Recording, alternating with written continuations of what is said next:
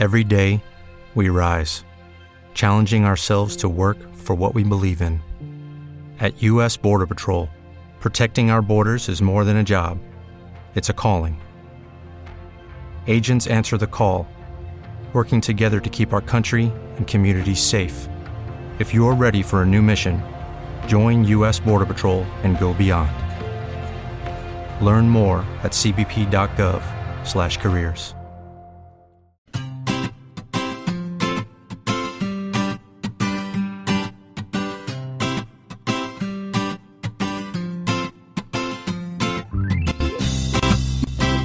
Bienvenidos al capítulo 36 de Perspectiva, un podcast de estrategia empresarial donde analizaremos cada semana todas las decisiones y estrategias de las empresas que nos rodean. Hoy hablaremos del reciente cierre de la web que sabes de, enfocada al mundo de la fotografía. Para ello contaremos con el conocido especialista y podcaster del programa Gran Angular, David Calaveras, que nos comentará sus opiniones sobre lo que ha podido pasar para que hayan tenido que cerrar la empresa. Conoceremos las nuevas estrategias de IKEA para llegar a los clientes. Veremos cómo se están extrapolando los modelos de transporte compartido de personas al mundo del transporte de mercancías. Y en nuestra sección ¿Qué demonios hemos hecho? comentaremos las decisiones de Samsung ordenando a sus clientes no encender los teléfonos y solicitando su retirada. Si eres de los que te gusta estar informado, no lo dudes. Sube el volumen y acompáñame. Yo soy David Isasi y hoy es 17 de octubre de 2016. ¡Comenzamos!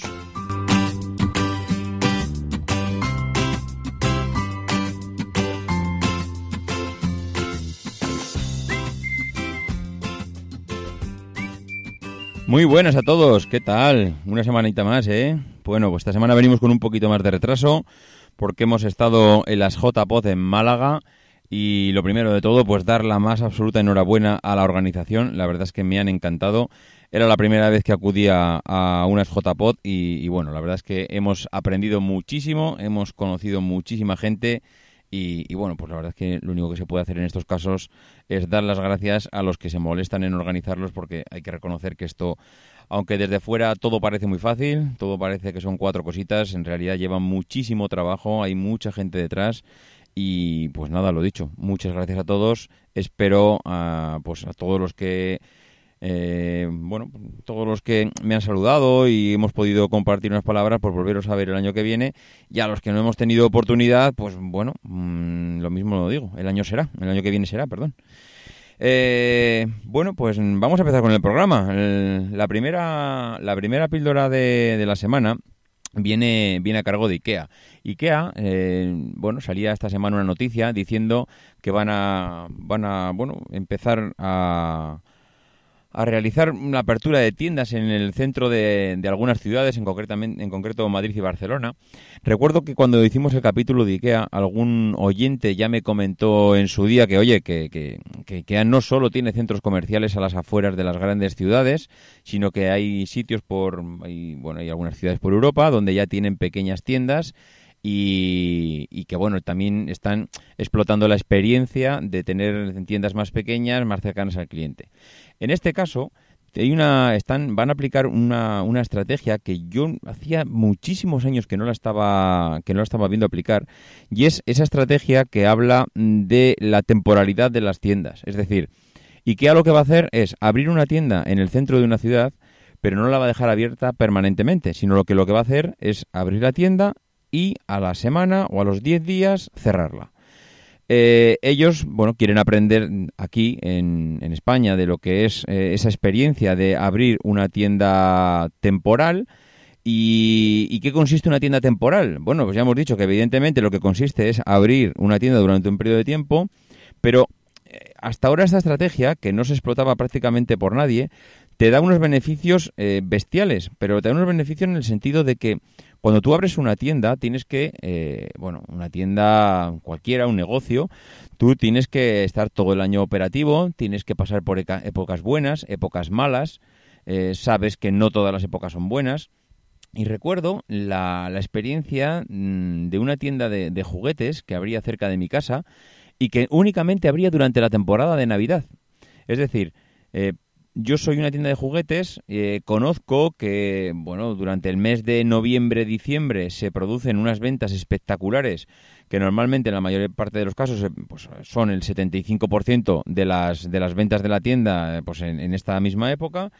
Y entonces lo que decido es, es esto, es decir, ¿por qué voy a mantener una tienda abierta durante 12 meses cuando realmente en dos meses voy a hacer el 75% de las ventas?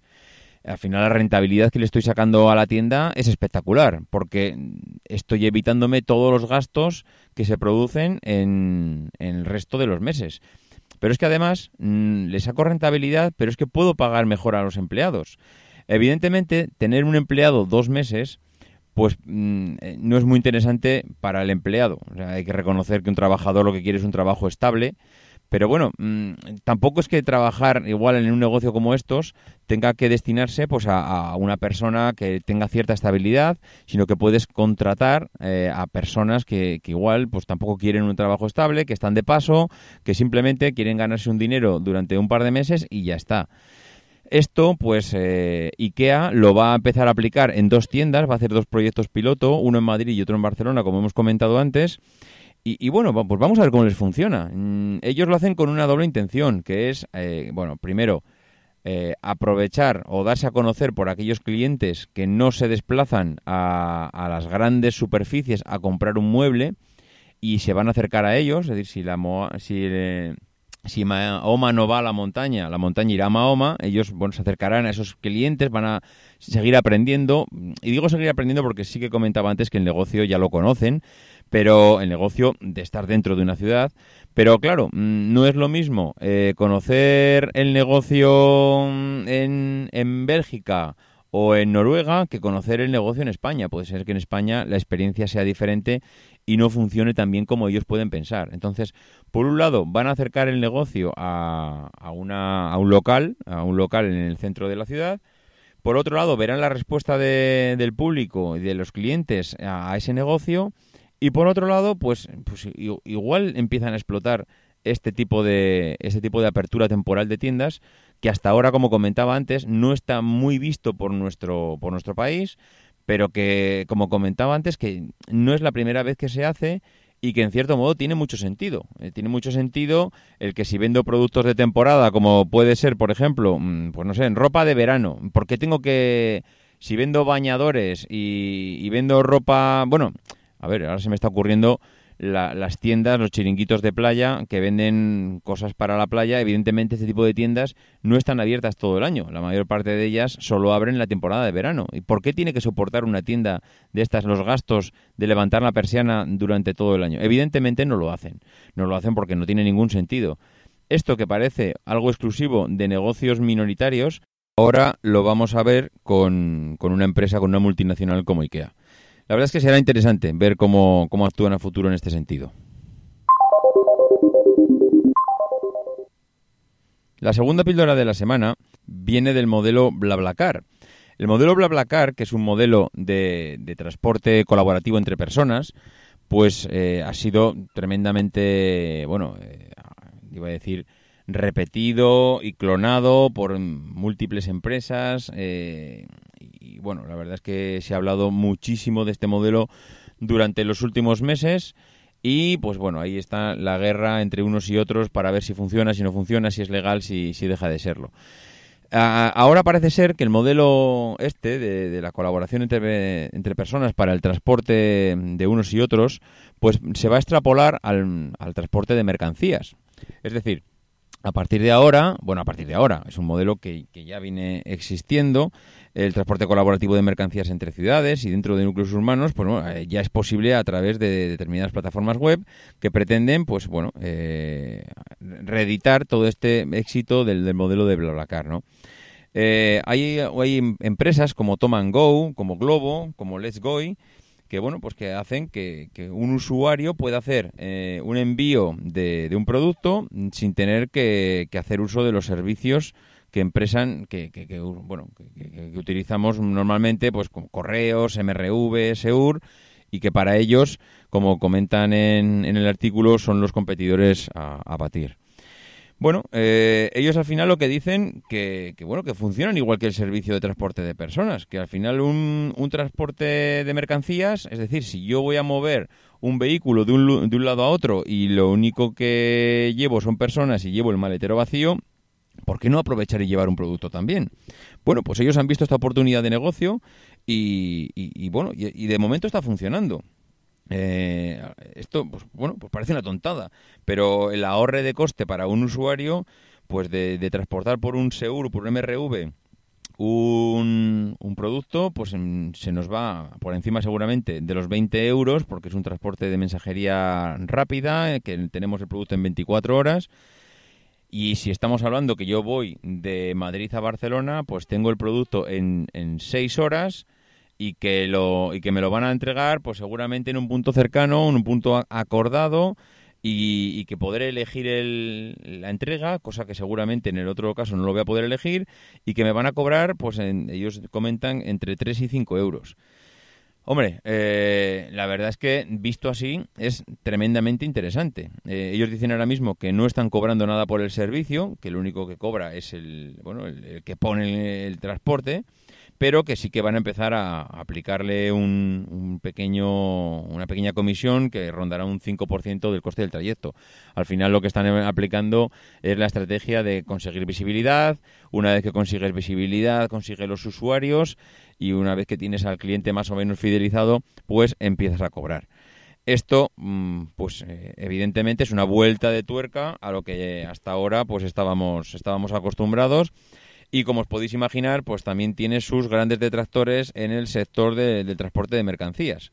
Claro, la gente del sector de transporte de mercancías, lo mismo que se quejaban los taxistas, dicen que, que esto es ilegal, que, que, esto pues al final no está regulado, que no pagan impuestos, que bueno, mm, al final hay una normativa de la Ley de Ordenación del Transporte, que dice que una empresa no puede hacer uso de particulares para transportar mercancías, para lo que el transportista necesita capacitación profesional, un respaldo económico de 60.000 euros y un establecimiento físico legal donde poder ir a reclamar.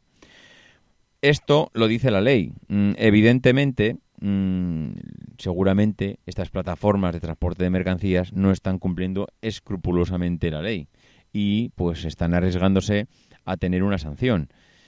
Mm, ¿Cuál es mi opinión? Pues mi opinión es que, oye, si la ley está para todos, pues todos la tendremos que cumplir. Ahora, una vez dicho esto, todos conocemos el modelo de Uber, cuando tuvo que plegar velas, dejar de ejercer la, la actividad que venían realizando porque no se acomodaba específicamente a lo que decía la ley. Pero ¿qué pasó después? Acabó volviendo, acabó, acabó consiguiendo las licencias que no tenía y la estamos viendo pues que no por mucho que ahora mismo se esté luchando desde diversos sectores para conseguir que no se acaben implantando pues lo, va, lo van a acabar haciendo al final es un modelo de negocio que a medida que están avanzando las tecnologías cada vez se está implantando más, a la gente le gusta más, es más barato para el consumidor final, para el cliente final, con lo cual, pues, por muchas pegas que les quieras poner, Mm, ya lo hemos comentado en otras ocasiones, no tiene sentido. Y en el caso, en el caso de transporte de mercancías, pues para, pasará más o menos igual. Al final eh, tiene sentido que con miles y miles y millones de desplazamientos diarios que se producen en, la, en las grandes ciudades, pues que eh, bueno eh, todos esos transportes y coches que se están moviendo, que van con el maletero vacío, pues el cliente vea una oportunidad de ganar unos euros y por qué no. Igual me voy de una punta a otra de la ciudad eh, en ciudades pequeñas no tiene sentido, pero en una ciudad grande, si me pagan dos o tres euros por desplazar una mercancía, me estoy pagando el desplazamiento, me estoy pagando la mercancía, o sea, el, la gasolina, perdón. Bueno, eh, habrá que habrá que ir viendo lo mismo que en todas las en todos los negocios que, que son nuevos, a ver cómo se desarrollan, a ver cómo recibe el cliente, pero desde luego, mm, pues bueno, tiene pinta de que no es un negocio que, que vaya a desaparecer, sino todo lo contrario. Y en nuestra sección ¿Qué demonios hemos hecho? Pues esta semana traemos nuevamente a Samsung y su malísima gestión de la crisis del Galaxy Note 7 porque esta semana pues veíamos en las noticias cómo están entregando finalmente a los usuarios pues los kits de devolución para que puedan meter sus teléfonos y devolverlos al, al fabricante. Bueno, pues han tenido que, al final, han tenido que hincar la rodilla en el suelo, reconocer lo que parecía en un, en un momento pues bastante evidente y al final, pues ¿qué ha, qué ha pasado? Pues ha pasado lo que tenía que pasar. lo que no puedes pretender es negar lo evidente y muchas veces, y al final este es el meollo de esta píldora, es mm, cuando has cometido un fallo, lo que no puedes pretender es eh, intentar con una mala gestión o con, o con una cortina de humo o intentar con unas bonitas palabras eh, envolver un poco todo el problema que, eso te vaya a sacar del problema, porque es que no lo hace. Es que hoy en día, con los medios de comunicación y con la inmediatez que tenemos en el conocimiento de, bueno, de todo lo que pasa en el mundo, al final se acaba sabiendo todo. Y el cliente percibe de una manera tremendamente grave el que le hayas querido engañar. Y eso es lo que peor le sienta. Y eso es lo que no entiendo, como muchas veces hay empresas que no lo comprenden. Porque mm, recordemos cuando, y bueno, cuando hace poco, hace, a decir hace poco, hace pocos años, cuando nos llegó la crisis, que los políticos nos decían que no había crisis. Y nosotros, claro, evidentemente lo estábamos viendo en la calle, o sea, lo veíamos porque es que era tan palpable y que tengas ahí alguien diciéndote que, que no está pasando nada, realmente eso es lo que te, encabrona. es que es, es, no lo entiendo. Tienen cientos de asesores que les dicen eh, cómo tienen que, comunicar, qué es lo que tienen que decir. Y lo que no entiendo es por qué no, eh, no, se, eh, no se comunica la realidad tal como es. Nosotros comprendemos mejor, cuando digo nosotros me refiero a los clientes, comprendemos mejor a alguien que te diga, oye, mira, me he equivocado, eh, ha sido un error tremendo, voy a rectificar y no te preocupes, devuélveme el producto y, aquí no ha pasado nada. Cuando tuvimos el accidente del Prestige en, en Galicia, eh, tuvimos al presidente actual del gobierno diciendo, creo que por aquel entonces era el ministro del Interior, diciendo que aquello eran unos hilitos de, de petróleo, que apenas había nada, cuando era evidente que todas las costas de Galicia estaban impregnadas de petróleo. Entonces, a ver, lo que es que es que nadie comprende que el, negar lo evidente al final tu imagen acaba dañada. Eso es lo que al final tendrían que tener las empresas. Samsung ha estado eh, durante dos meses mareando la perdiz, diciendo, o, posiblemente no diciendo nada, que, oye, mira, que ha sido un problema de la batería, que estaba, estaba ubicada en un, en un habitáculo que era demasiado pequeño para el tamaño que tenía y debido a la presión, pues que esto no ha funcionado bien. Y, y, nada, en dos semanas solucionado el problema, te mando equipos nuevos y aquí no ha pasado nada. Aquí paz y después gloria.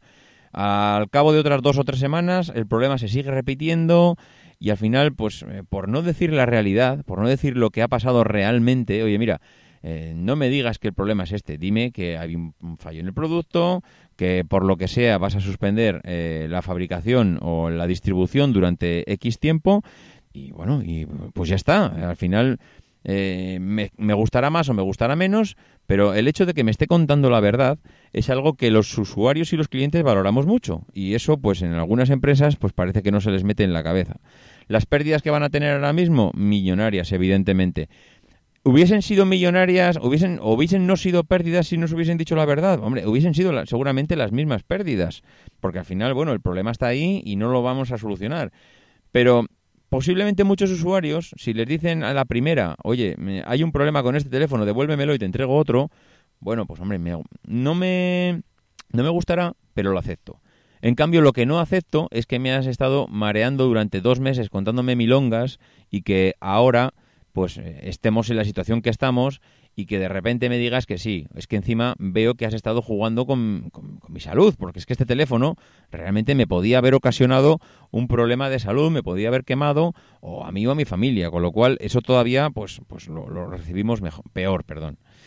Bueno, sin más, eh, es, un, es un tema que muchas veces lo obviamos, pero que la sinceridad a la hora de transmitir problemas es una estrategia también que las empresas tendrían que empezar a aplicar con más frecuencia pues para gestionar las crisis que todas tienen, sean grandes, sean pequeñas, sean multinacionales o sea la tienda del barrio, eh, en algún momento acaban pasando por problemas porque todo el mundo se equivoca. Mm, las grandes multinacionales se han equivocado en algún momento y salir a reconocerlo lo único que ha hecho es reforzar la imagen de marca.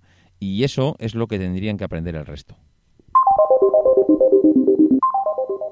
Y como empresa de la semana, esta, esta vez pues voy a, he pedido un poco de ayuda. He pedido un poco de ayuda porque cuando vi la noticia de que la empresa que sabes de la web especialista en fotografía, bajaba la persiana, pues eh, lo primero que pensé es en, en, los especialistas de fotografía. Y qué mejor especialista de fotografía que alguien que ya está en la red de Micar FM, que hace poco ha empezado su podcast Gran Angular y que pues que conoce muchísimo mejor que yo el sector. No hablo de otro que no sea David Calaveras. David Calaveras ya lo conocéis, es una persona que tiene un podcast eh, en la red, que es eh, El Gran Angular, y que está teniendo un éxito tremendo con su podcast. Eh, os voy a dejar con el audio de David. él os explicará todo lo que piensa sobre el cierre de la empresa y al final pues hago yo un pequeño apunte y enseguida volvemos, ¿vale?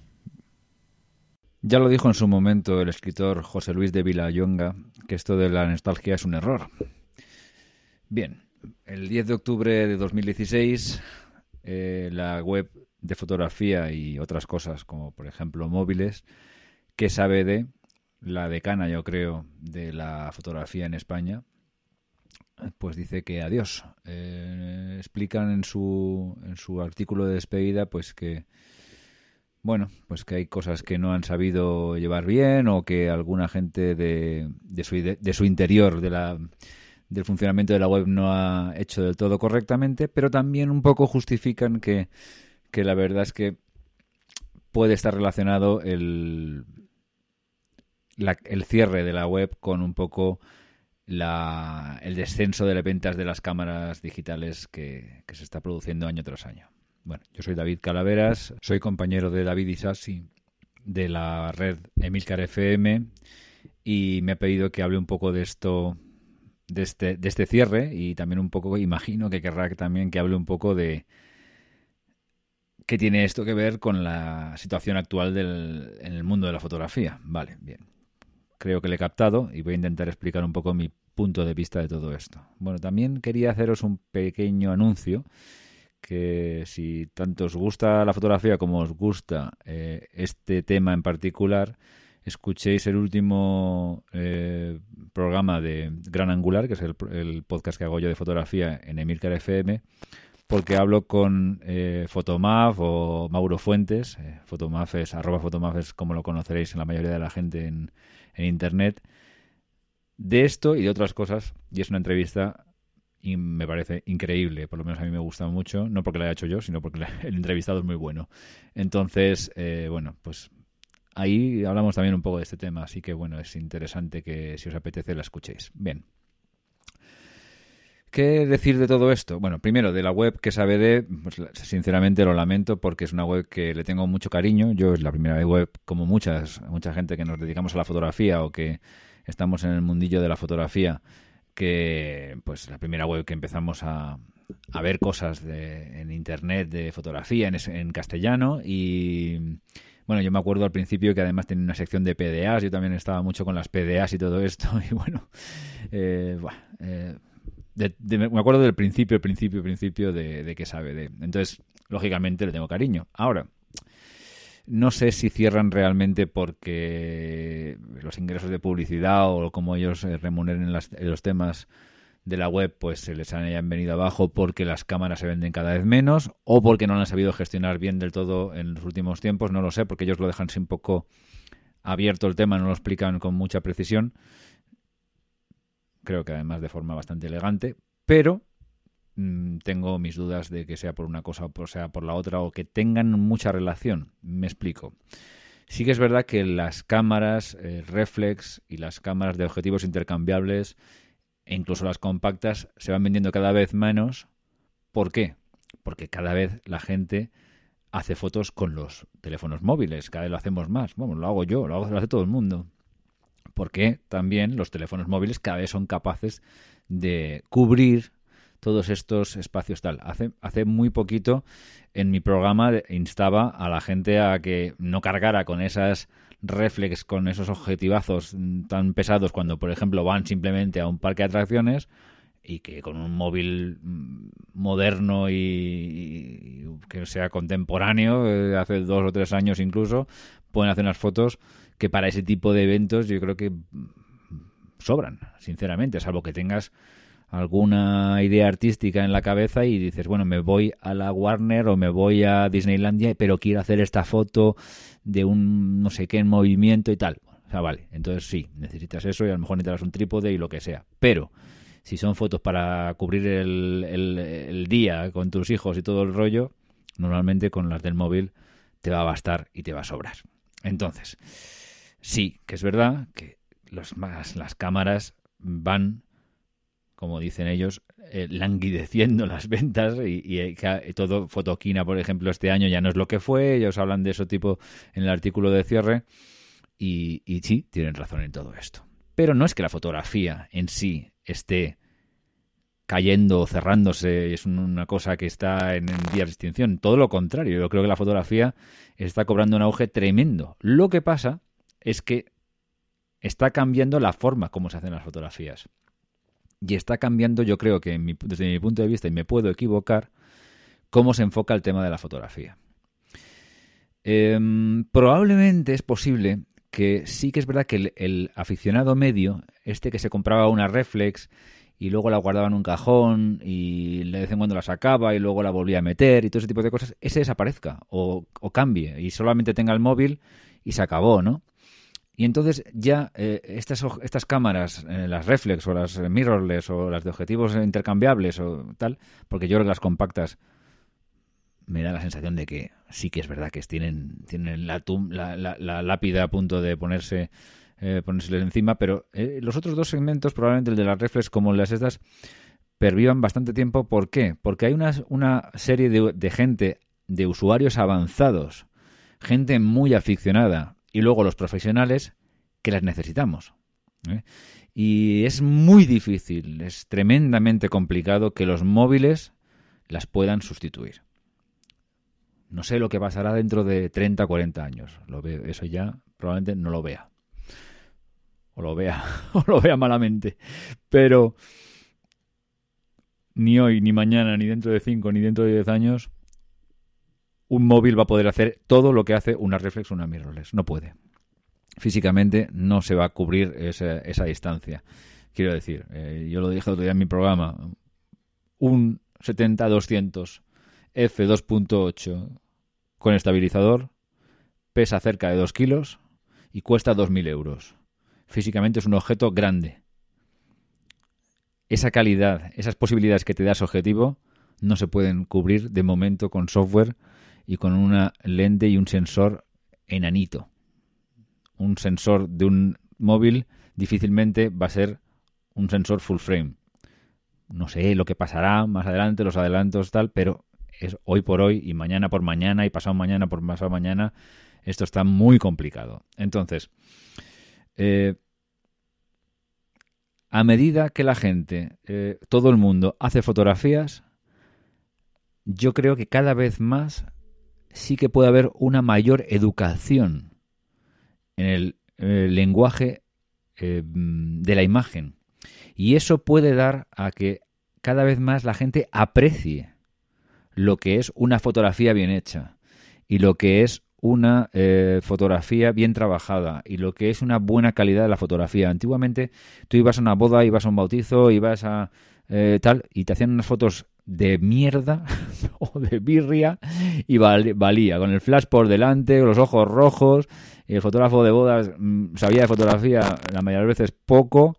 Era un tío que hacía todo por rutina y, y miren ustedes el pajarito y venga y ya está. La gente le importaba tres pepinos porque con que estuvieran las fotos les parecía bien y con que se les viera más o menos les parecía bien. Hoy la gente es mucho más exigente, cada vez somos más exigentes en ese sentido y cada vez demandamos eh, mayor calidad en, esta, en estas, en estas eh, forma de, de, orientar eh, el, documentar estos eventos. Entonces, mm, hay cosas que un aficionado de momento no las va a poder hacer tan fácilmente. La, la, cámara del iPhone esta que hace el modo retrato y tal y cual, para según qué cosas y según qué momentos, vale. ¿Será una moda o se quedará para, estará para quedarse? No lo sé.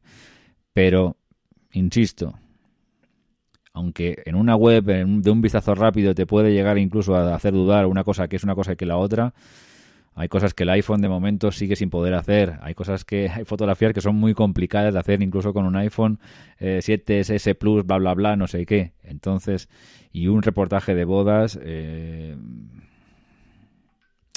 no quiero decir taxativamente que no sea posible tal, pero sí que es verdad que va a ser bastante complicado que, se cubran a la altura que está cubriendo un profesional.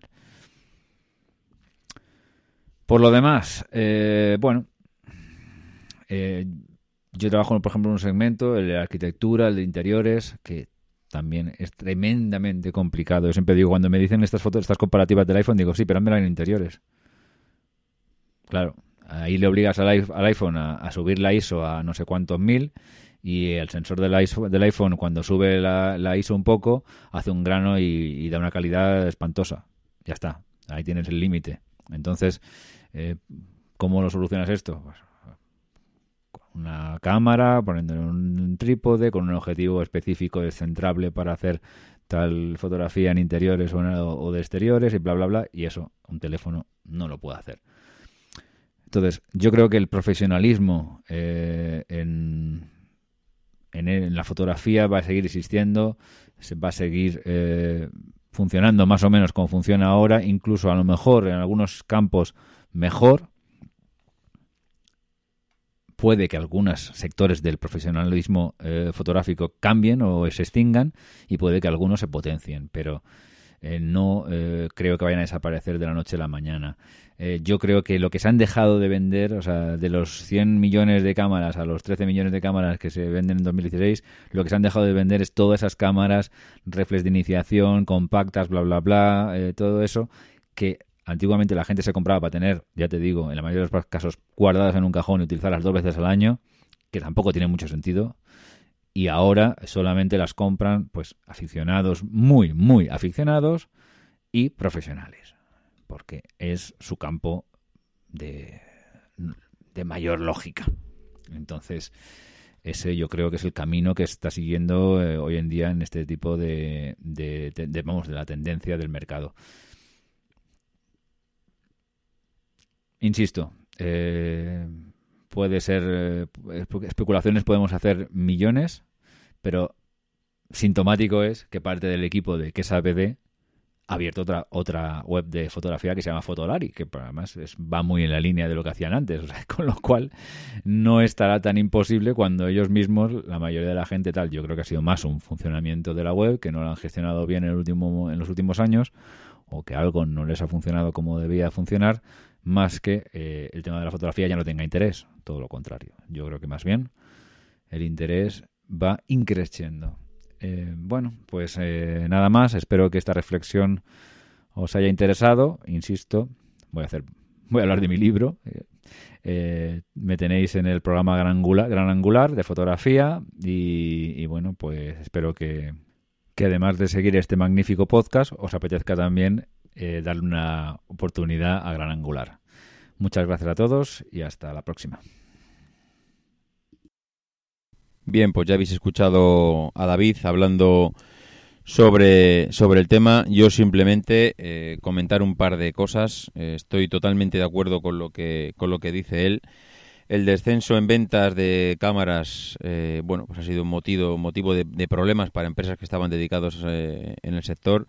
Si las empresas dejan de vender cámaras, bajan los ingresos. Si bajan los ingresos, invierte menos en publicidad hay menos recursos y evidentemente pues eh, el interés también es menor.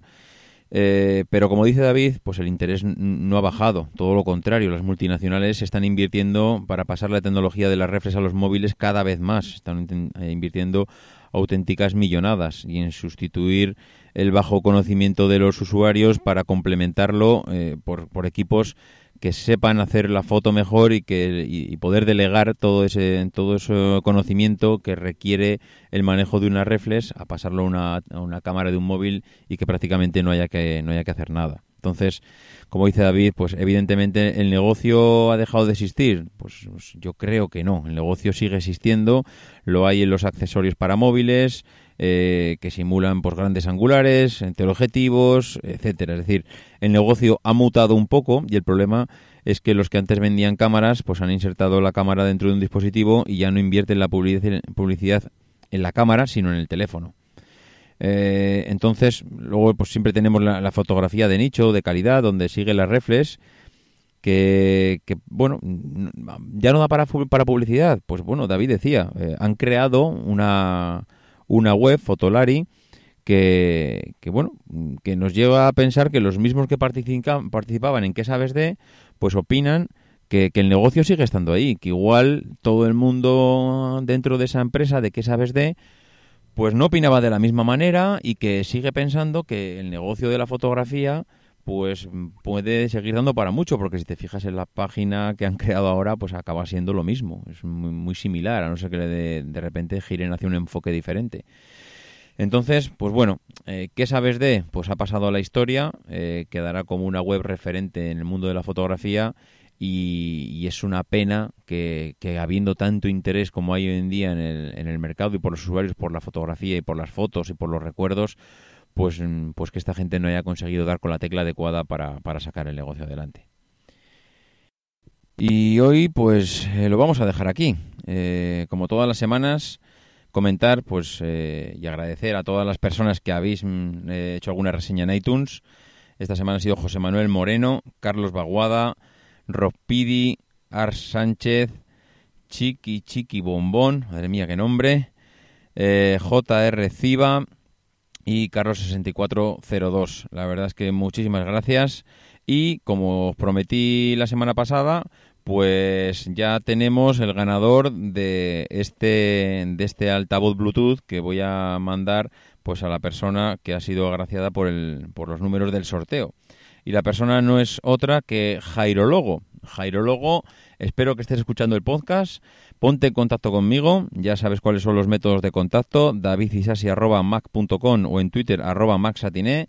Me mandas un mensaje a cualquiera por cualquiera de estos dos medios y nos ponemos en contacto para enviarte ese altavoz Bluetooth en agradecimiento a la reseña que nos hiciste. A los demás, pues que os agradecería que siguierais haciendo reseñas, que de los del 200 al 300 volveremos a hacer otro sorteo, así que bueno, pues sin más, eh, que nos vamos a ver la semana que viene. Bueno, mejor que ver, nos vamos a escuchar. Que, como digo siempre, no dejéis de intentar ser uno de esos locos que hace lo imposible por, por cambiar el mundo. Because the people who are crazy enough to think they can change the world are the ones who do.